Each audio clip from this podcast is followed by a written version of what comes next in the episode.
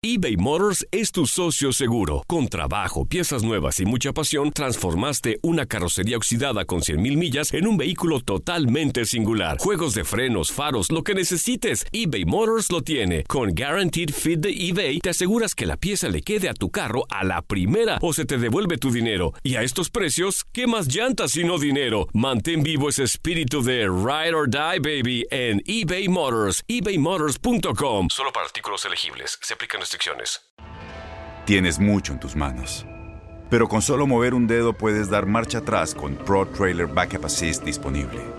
Presentamos la nueva Ford F150 2024. Ya sea que estés trabajando al máximo o divirtiéndote al máximo, esta camioneta te respalda porque está hecha para ser una parte indispensable de tu equipo. Fuerza así de inteligente solo puede ser F150. Construida con orgullo Ford. Fuerza Ford. When you buy a new house, you might say, Shut the front door! Winning! No, seriously, shut the front door. We own this house now. but you actually need to say, Like a good neighbor, State Farm is there. That's right. The local State Farm agent is there to help you choose the coverage you need. Welcome to my crib. no one says that anymore, but I don't care. So just remember, like a good neighbor, State Farm is there. State Farm, Bloomington, Illinois. Boost Mobile tiene una gran oferta para que aproveches tu reembolso de impuestos al máximo y te mantengas conectado. Al cambiarte a Boost, recibe un 50% de descuento en tu primer mes de datos ilimitados. O, con un plan ilimitado de 40 dólares, llévate un Samsung Galaxy A15 5G por $39.99. Obtén los mejores teléfonos en las redes 5G más grandes del país. Con Boost Mobile, cambiarse es fácil. Solo visita boostmobile.com. Boost Mobile, sin miedo al éxito. Para clientes nuevos y solamente en línea, requiere AroPay. 50% de descuento en el primer mes requiere un plan de 25 dólares al mes. Aplican otras restricciones. Visita boostmobile.com para detalles. Sadio Mané, Cristiano Ronaldo, Santari, Kylian Mbappé, Irving el Chucky Lozano, de Messi. La pasión por el rodar de un balón nos lleva a España, Italia, Inglaterra y otras canchas del viejo continente. Toda la información del fútbol internacional está en Fútbol de las Estrellas.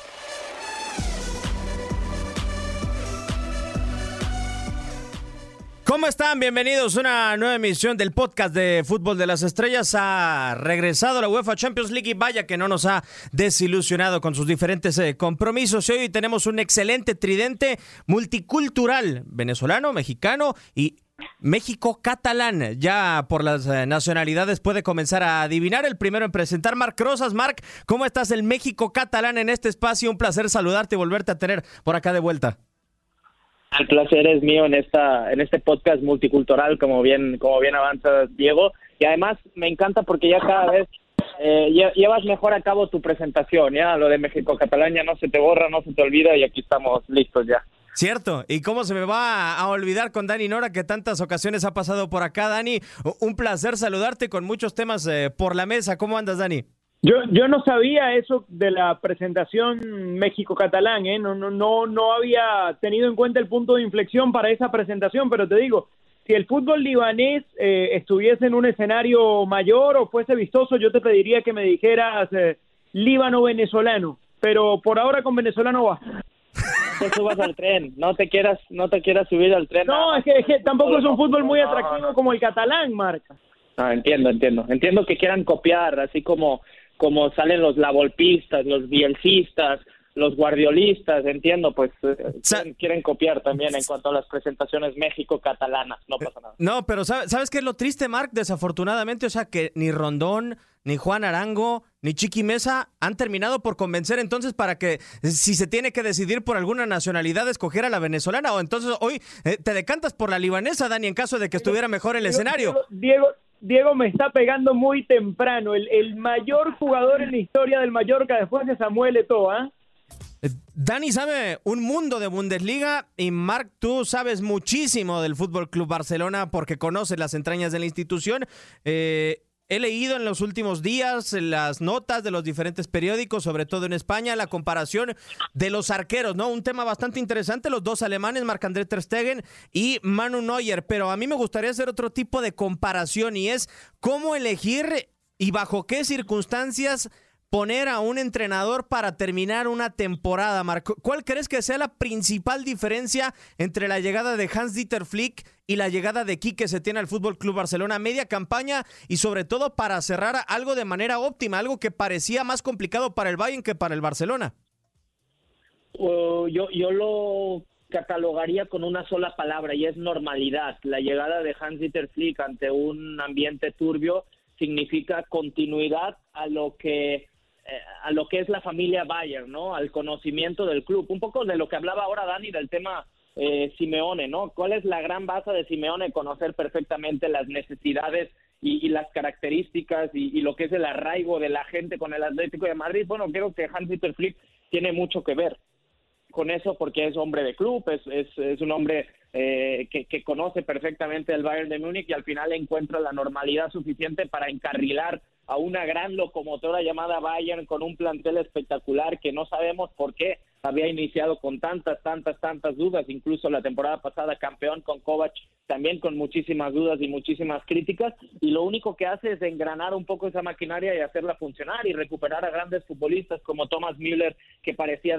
desahuciado, eh, Jerome Boateng, eh, la continuidad también de Neuer ya sin, sin lesiones, creo que ha sido muy importante. Eh, vuelvo a lo mismo, ¿no? Por la normalidad. Y en cambio, del otro lado, pues lo de Quique Setién es nuevo, ¿no? Es un tipo que, bueno, que nos parecía que su idea futbolística que había mostrado en otros equipos encajaba muy bien con la del Barça, pero es un tipo que tampoco conoce realmente eh, por dentro la idiosincrasia de un club tan importante y tan complicado como es el Barça, tan demandante que no solo y, así sí lo comparo con el Bayern, no solo es importante ganar, sino ganar de la forma que les gusta a los aficionados y a los directivos de cada club, ¿no? Y creo que ahí el Barça perdió un tiempo, como quizás, y yo era de los que sí apostaba por Quique Setién, ¿eh? pensando en esa forma de jugar, pero creo que al final se equivoca y nunca ha tenido esa normalidad como como sucedió en la etapa Guardiola, por ejemplo, cuando se sale Rijkaard y entra Pep Guardiola viniendo del Barça B y le dan la oportunidad, o cuando se va Pep y que en paz descanse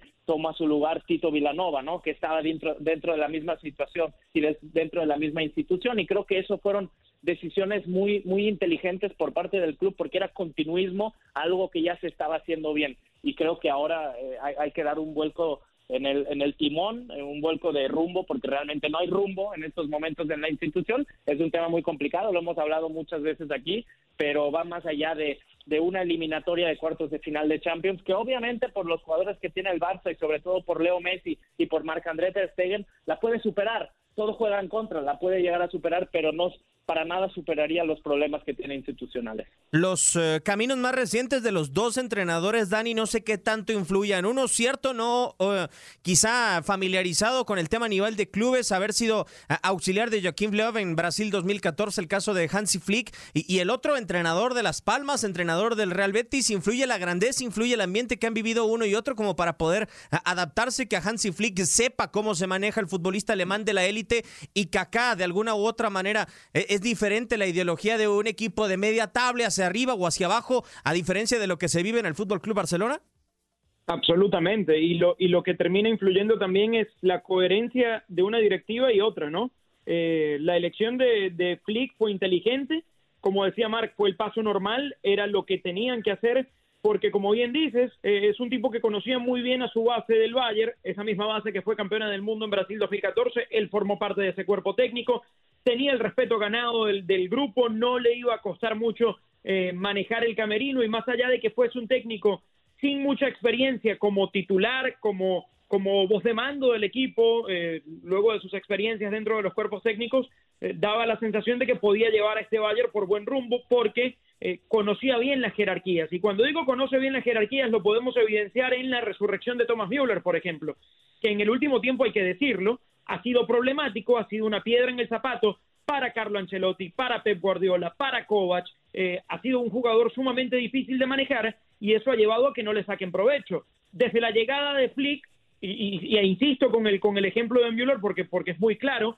eh, pues Müller empezó a entregar asistencias como nunca antes y terminó con una temporada récord en asistencias a una edad muy avanzada cuando ya muchos los tenían descartados. Y es tan solo un ejemplo de cómo empezó a administrar y a gestionar a su equipo. Eh, terminó afianzándose Alfonso Davis en el lateral izquierdo, una gran alternativa eh, en medio de una defensa que estuvo lesionada. Eh, Lewandowski no paró de hacer goles, eso no es nuevo, pero logró rodearlo bien con Nabri, que es una de las grandes promesas del fútbol alemán y que tampoco había tenido temporadas anteriores en las que rindiera mucho. Entonces, repasando punto por punto, yo no veo en dónde haya hecho algo mal Flick, ni desde el manejo, ni desde la ejecución en el campo, para un equipo que no ha perdido en todo el 2020, que es una máquina de hacer goles y que evidentemente va a llegar a esta llave como el gran favorito. Del otro lado, eh, son todas dudas que nacen desde el gran problema dirigencial y desde la gran crisis dirigencial que tiene el Barcelona, porque de ahí vienen las decisiones. Y el hecho de que esté Setién hoy dirigiendo al equipo no es culpa de Setién, es culpa de alguien más que cuando llegó el momento, eh, que además eh, le tocó decidir que Valverde se tenía que ir como líder de la liga, tampoco eligió bien quién tenía que llegar. Eh, y, la consecuencia es lo que estamos viendo hoy, que, que lleguen como dos equipos que, aunque en plantilla son muy buenos ambos, muestran infinitas diferencias desde el juego y por eso vemos un claro favoritismo para el conjunto alemán. Pero yo sí veo, no sé si coincidas conmigo, Marco, una situación que puede tener aquí que se tiene, aunque no sé si también pueda sonar a pretexto. Vemos al Bayern y cómo tiene una defensa polifuncional increíble. Cierto, la, lesión de Niklas Zul detiene mucho, pero si bien Jerome Boateng jugaba solamente de central, el caso de Lucas Hernández, Benjamin Pavard, tener a Kimmich como futbolista que te puede jugar en el medio campo por la lateral, el caso de David Alaba que lo hizo como central, ahora con la llegada de Hans-Dieter Flick y después eh, lo había hecho como lateral. Eh, me pregunto si el eh, número de piezas que tenía Quique Setién para la primera para la primera plantilla lo detuvieron en esa diferencia entre tener éxito y no entre mantenerse en el primer lugar de la clasificación española y no porque del otro lado creo que sí Hansi Flick tiene una plantilla profunda. Sí, bueno, después del análisis que me acabas de hacer de la plurifuncionalidad de los futbolistas que tiene Hansi Flick, creo que mata cualquier argumento que te dé, pero creo que el menor problema que ha tenido Quique Setién desde su llegada al Barça, el menor, ha sido defensivamente, aunque ha sufrido defensivamente el Barça, pero el Barça eh, siempre ha sufrido sobre todo por jugar, por, por practicar un juego muy volcado al ataque, intentando generar siempre con, con los ambos laterales en ataque eh, en todo momento y ahí sí regalando muchos espacios, ¿no? Pero el gran problema de la era de Quique Setién es la falta de claridad a la hora de generar fútbol ofensivo y ahí creo que sí no tiene ninguna excusa porque los nombres de centro del campo hacia adelante los tiene. Tiene jugadores jóvenes a los que seguramente debería haber dado más oportunidades de las que ha dado, tanto Ricky Puig como Ansu Fati. Recordamos que ambos se perdieron el playoff de ascenso a segunda división porque el mismo Quique Setién los pidió para quedarse con el primer equipo porque eran muy importantes según él para esa llave de vuelta de los octavos de final de la Champions contra el Napoli y ninguno de los dos tuvo absolutamente ninguna participación en la que el Barça acaba haciendo un cambio como Ronald Araujo por eh, Luis Suárez cuando el Barça normalmente no tiene acostumbrados a defender sus ventajas con balón y con posesión, ¿no? Entonces, eh, entiendo perfectamente lo que tú me dices de la plurifuncionalidad de los defensores y, los, las diferentes opciones que puede tener Hansi Flick, pero eh, de cara a lo que necesita el Barça y lo que ha fallado durante esta etapa de temporada, creo que eh, Quique Setién se queda sin argumentos porque precisamente nombres y argumentos ofensivos los tenía de sobra. Pero, ¿por qué no hay riesgo entonces, Dani, con el Fútbol Club Barcelona? Y riesgo entre comillas, porque para mí, Ansu Fati, así como lo dice ahora Marc, para mí Ansu Fati era solución casi en la mayoría de las ocasiones, así como Alfonso Davis en el Bayern Múnich. Alfonso Davis le soltaron la correa y, lo dejaron en una posición en la que él nunca antes había jugado, el eh, exfutbolista de la Major League Soccer. ¿Por qué no hay riesgo para poder colocar a Ansu Fati o a Ricky Puch cuando siendo que en la Liga de España demostraron que tenían capacidad y revolucionaron al plantel? porque no confía en su plantel, Quique Setién.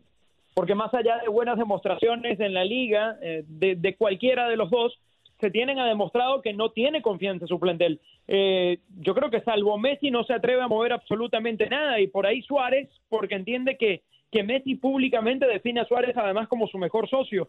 Del resto Setién, eh, yo siento que tiene terror de poder hacer realmente cambios que algunos consideren revolucionarios o que, o que llamen demasiado la atención. Eh, y en esa falta de confianza terminamos viendo, por ejemplo, lo que planteaba Marque el otro día, más allá de que él decía que eran muy importantes contar con ellos, no terminaron jugando, ni, terminaron participando. Entonces, también tiene mucho que ver con eso que proyecta el técnico. Si, el, si, si tú como jugador estás siendo dirigido por un tipo que sientes que no está tranquilo con lo que está haciendo, eh, evidentemente los resultados no se van a ver en la cancha tampoco, Diego. Eh, eso es una realidad y hasta... Adelante, Marc. Dani, Dani Diego, eh, la, falta de confianza está en su plantel o está en él mismo, porque creo que ahí está la, la diferencia. Además, Eh, si somos sinceros, si somos sinceros, eh, Quique Setién nunca ha tenido un plantel como el que tiene ahora mismo en sus manos y esa es una realidad, más, más allá de que Pero no creo es que una cosa lleva a la momento. otra. Ni él cree en lo que está haciendo, ni él cree en lo que está haciendo porque esta atmósfera se lo ha comido, el equipo se lo ha comido, el escenario le quedó bastante grande y eso está claro.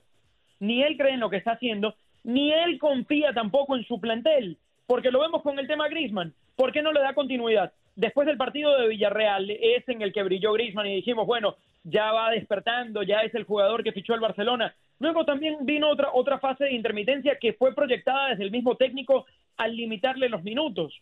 ¿Por qué Ansu Fati no se adueñó de un puesto cuando demostró que podía hacerlo? Porque el técnico realmente no termina de, de- convencerse con ninguno salvo Leonel Messi e insisto, Luis Suárez. Del resto no confía en su, en su plantilla. A, mí me da la sensación, no sé qué opines, Mark, que- pero que por momentos está dividido entre el cielo y el infierno aquí que se tiene entre servir a la directiva y colocar al fichaje estelar que no ha rendido, que ha sido Antoine Griezmann, y, entre servir al vestidor en donde no están a gusto con la directiva y en donde el deseo es más para colocar a la cantera. Creo que eso es lo que está partido Quique Setién prácticamente y no sabe ni siquiera qué vamos a servir. Eh, el, el problema es ese. No creo que esté partido en ese sentido porque porque realmente, eh, y, lo sabemos y creo que nos hemos dado cuenta, la directiva del Barça no pesa absolutamente nada en estos momentos y no ejerce ningún tipo de presión, creo yo, sobre el entrenador. Sí hay una presión dentro del vestidor, unas necesidades de hacer un tipo de fútbol con el que el vestidor se siente se siente cómodo y además eh, lo que exige también la, el entorno del Barça, ¿no? Que insisto es un entorno muy muy complicado. Aquí el único problema y, y vuelvo a la falta de confianza es que si a ti te dan la oportunidad de tu vida cuando nunca lo esperas y cuando nadie lo espera ni nadie apuesta por ti de ser el entrenador del fútbol, Club Barcelona, de contar, como dijo él en esa primera conferencia de prensa, mientras el día antes estaba paseando y dando de comer a las vacas y al día siguiente se hace eh, con los servicios de todos esos eh, futbolistas y puede estar ahí entrenándolos, yo creo que tienes que ser fiel a tu a tu ideología, fiel a tu a, lo que te ha llevado a estar ahí. Creo que en ningún momento lo ha sido y esa es la falta de confianza, porque sinceramente yo ni en Las Palmas, ni en el Betis, ni en el Lugo cuando estuvo en segunda división vi hacer un cambio como el que hizo el otro día y como ese ha hecho varios, porque lo hizo en Valladolid. El hecho de que el Barça termina un partido defendiendo un 1-0 con tres centrales y dos carrileros, nunca lo he visto ni al Barça ni aquí que se tiene jugar de esa forma. Y ahí que no me digan que es para complacer a la, a la directiva, para complacerse a él mismo, para complacer al vestidor, eso, eso es, eso es un miedo y una falta de confianza que no debe ser característico del entrenador del Barça y menos cuando volteas a ver a la banca. O sea, si yo soy el entrenador del Barça, que no lo voy a hacer nunca, pero si yo soy el entrenador del Barça y tengo un 3-1 a favor, con dos goles de ventaja, jugando en Champions contra un equipo de Gennaro Gattuso que su gran característica tampoco es tener el balón y que te está dando un baile en el Camp Nou durante el segundo tiempo. Y tu decisión es meter a Ronald Araujo por Luis Suárez cuando tienes a Ricky Puch, que si metes a Ricky Puch, sabes que tu equipo va a ganar en tenencia de balón, va a ganar en posesión de balón y vas a terminar el partido jugando en campo rival. Y la decisión acaba siendo el uruguayo, el central uruguayo, el joven central uruguayo. Yo, yo creo que, que ahí eh, eh, quizás lo que, lo que se le están acabando, además de la personalidad y la confianza, son las mismas ideas aquí que se tienen. Y, y no vayamos tan lejos. El viernes se enfrenta al equipo que más claras tiene las cosas eh, institucionalmente, estructuralmente, futbolísticamente, que además atraviesa un, un nivel futbolístico buenísimo. Para mí es el mejor equipo de Europa de la actualidad y que puede, puede hacer eh, pagar los platos muy caros al equipo de Quique Setién. Y no podríamos esperar, Dani, que Quique Setién salga con menor temor de lo que ha hecho, inclusive con el Napoli, ¿no? El, el séptimo de la clasificación de la Serie A en contra del primero de la Bundesliga. O sea, sería totalmente irrisorio imaginarnos que Quique Setién saldrá con un planteamiento mucho más abierto de lo que hizo contra el Napoli, todo lo contrario.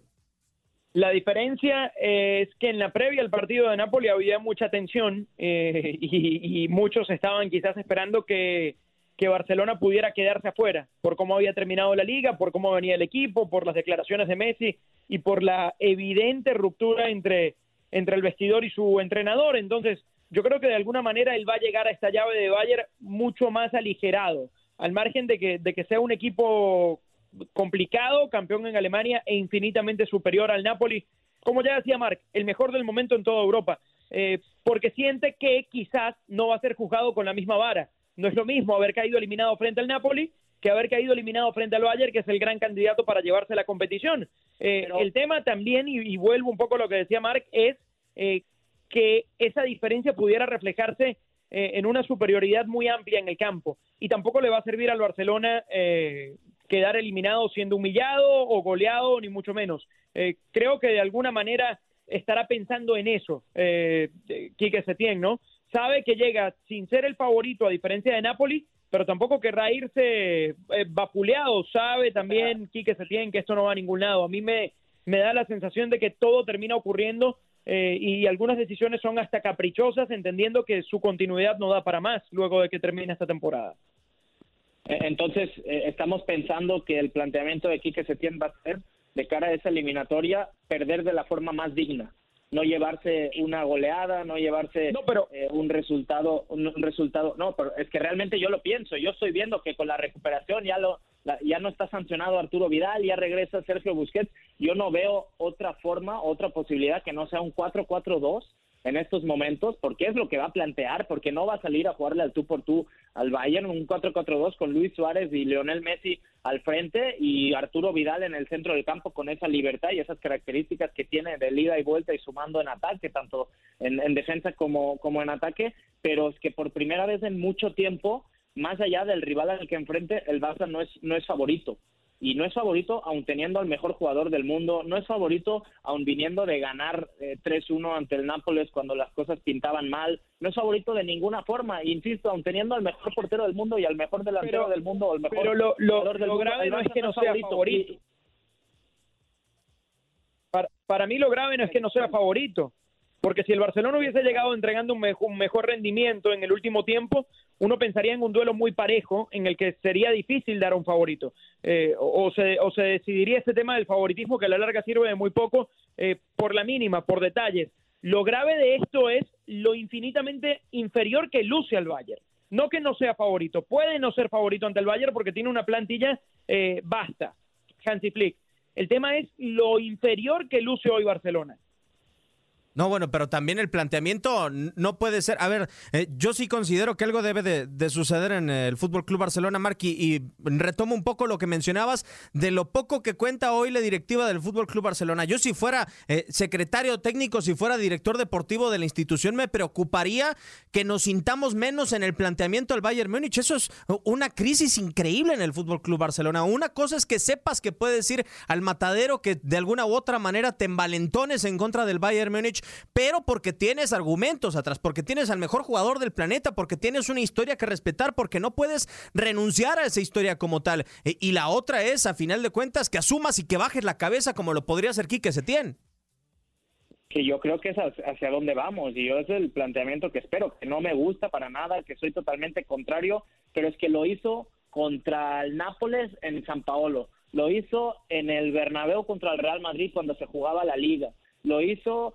contra el Atlético de Madrid en casa cuando se jugaba la liga, lo hizo en Sevilla, lo hizo en todos los partidos importantes que, que se le han ido presentando aquí que se tiene desde que es entrenador del Barça, ha tomado ese tipo de planteamientos y eso es lo más triste porque creo que eh, y a día de hoy y más allá del planteamiento porque si durante todo si durante el partido te das cuenta como le sucede a muchos entrenadores al Cholo a Pepa a Mourinho a Zidane al que sea que te has equivocado estás siendo superado reaccionas reaccionas, cambias cosas, tienes futbolistas en la banca, ahora además tienes más posibilidades, tienes cinco cambios, pero es que cuando ves que durante todo el segundo tiempo contra el Nápoles tu, equipo está siendo superado y el primer cambio que haces lo haces al minuto 83, habla de la falta de ideas que tiene tu entrenador y, y sinceramente no, no sé cuál es el rumbo del Barça en estos momentos, pero, pero, pero obviamente institucionalmente no tiene ningún rumbo, pero futbolísticamente está a punto de afrontar unas, unos cuartos de final de la Champions. Y sí, más allá de favoritismos, como dice Dani, eso no sirve de absolutamente nada, pero, pero debería tener algunos argumentos para poder pensar que estará en la semifinal y ahí ya pensar en el City, si hay favoritismos o no, o el Olympique de Lyon o el que sea. Pero estamos hablando del Fútbol Club Barcelona, de Lionel Messi, y a día de hoy yo, sinceramente, y conociendo el club, y conociendo el equipo, y conociendo el entorno del Barça, no veo, no veo la forma en la que el Barça pueda superar al Bayern el viernes, pero no la veo ni del momento individual de los futbolistas, no la veo del momento colectivo y no la veo tampoco desde las ideas del entrenador y eso es lo, más preocupante. Una situación muy preocupante de verdad para esta eliminatoria. Y veremos cómo terminan saliendo librados eh, los dos entrenadores que llegaron a media campaña. Por lo pronto nos tenemos que despedir agradeciéndole a la próxima estrella, al próximo balón de oro del Líbano. Dani Nora, como siempre, un placer, muchísimas gracias. Será el balón, balón de oro de la narración, si acaso, ¿eh? Y tengo que aprender en árabe para poder ganar. Mar, como siempre, un placer enorme, un abrazo. Un placer, como siempre, para seguir hablando y, y, sobre todo desmenuzando a este Barça, ¿no? Que cada vez que me lo sacan ya ven que, que, que se me infla la vena, me vuelvo loco, nada más analizando, pero necesitaríamos más que un podcast para hablar de la actualidad del Barça. Bueno, que posiblemente puedan venir más episodios, ¿eh? yo no lo descarto. Pues aquí estamos, ya sabes, como siempre listos. Por lo pronto nosotros nos despedimos en una nueva emisión del podcast de Fútbol de las Estrellas.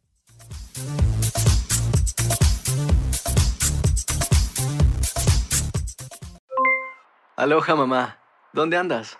Seguro de compras. Tengo mucho que contarte. Hawái es increíble.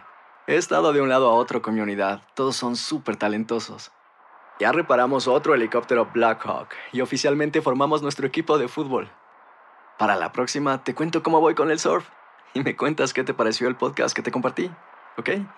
Te quiero mucho. Be All You Can Be, visitando goarmy.com diagonal español. Boost Mobile tiene una gran oferta para que aproveches tu reembolso de impuestos al máximo y te mantengas conectado. Al cambiarte a Boost, recibe un 50% de descuento en tu primer mes de datos ilimitados. O, con un plan ilimitado de 40 dólares, llévate un Samsung Galaxy A15 5G por $39.99. Obtén los mejores teléfonos en las redes 5G más grandes del país. Con Boost Mobile, cambiarse es fácil. Solo visita boostmobile.com. Boost Mobile, sin miedo al éxito. Para clientes nuevos y solamente en línea, requiere AroPay. 50% de descuento en el primer mes requiere un plan de 25 dólares al mes. Aplican otras restricciones. Visita para detalles. Este abril te invitamos a nuestra feria virtual Univisión Contigo rumbo a la universidad. Conéctate virtualmente con representantes de colegios y universidades en la costa este, desde Nueva York a Florida. Aprende sobre ayuda financiera, becas y otros recursos para continuar tu educación. Regístrate para asistir y para la oportunidad de ganar una tableta. Te esperamos en Univisión Contigo rumbo a la universidad del 3 al 9 de abril. Regístrate ya en univision.com diagonal universidad. Encantaría tener 100 dólares extra en tu bolsillo? Haz que un experto bilingüe de TurboTax declare tus impuestos para el 31 de marzo y obtén 100 dólares de vuelta al instante. Porque no importa cuáles hayan sido tus logros del año pasado, TurboTax hace que cuenten. Obtén 100 dólares de vuelta y tus impuestos con 100% de precisión. Solo con Intuit TurboTax. Debes declarar para el 31 de marzo. Crédito solo aplicable al costo de la presentación federal con TurboTax Full Service. Oferta sujeta a cambios o cancelación en cualquier momento.